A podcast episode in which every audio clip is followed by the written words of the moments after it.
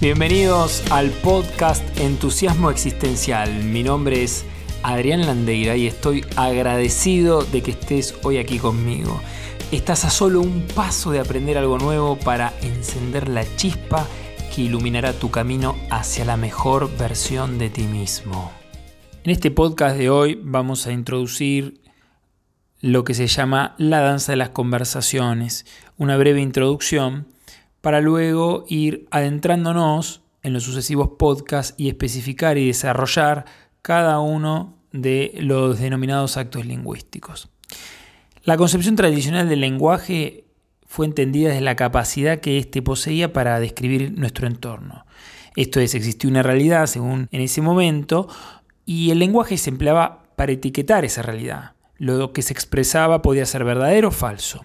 Sin embargo, con el correr del tiempo y allá por el siglo XX, varios filósofos dieron cuenta que el lenguaje no solo es descriptivo, sino que con el lenguaje generamos un mundo de posibilidades, hacemos que ocurran ciertos acontecimientos, construimos realidades. Construimos realidades.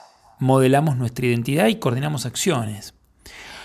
Un tal Austin fue el que se refirió a los denominados actos del habla y fue luego Searle quien sugirió que existe una serie de conexiones analíticas entre lo que el hablante quiere decir, lo que la oración emitida significa, lo que el hablante intenta, lo que el oyente comprende y lo que son las reglas que gobiernan elementos lingüísticos. Así fue expresado en 1969 aproximadamente. Es decir, según esta mirada, cuando hablamos ejecutamos un número restringido y específico de acciones que denominó actos del habla. Actos del habla. Desde la mirada del coaching decimos que los seres humanos somos seres lingüísticos, que habitamos en el lenguaje. Y es este capaz de generar realidades. Otra mirada del ser humano es mirarlo como una red de conversaciones y coordinación de acciones. Pedimos un café, nos comprometemos a realizar una tarea para nuestro jefe con determinadas especificaciones para un determinado tiempo, Coordinamos, por ejemplo, acciones con un otro para realizar un viaje. Ofrecemos nuestra ayuda para algo. Proponemos soluciones. E incluso declaramos nuestro amor a nuestra pareja.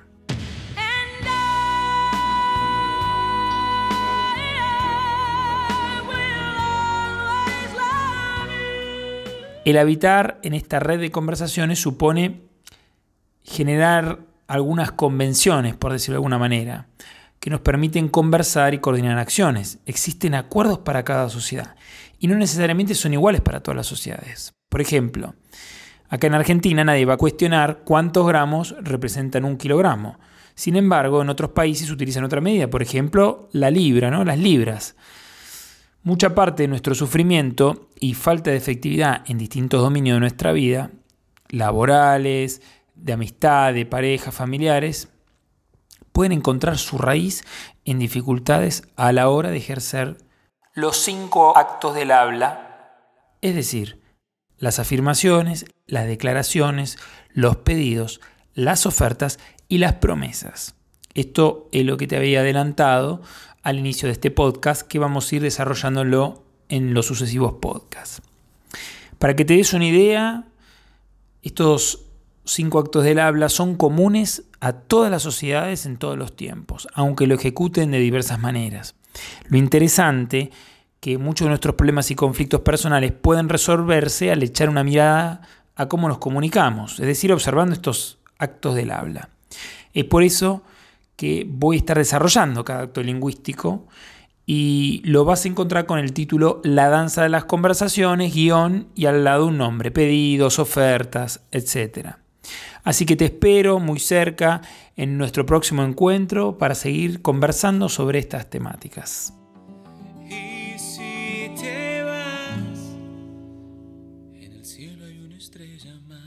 Este podcast de hoy ha terminado.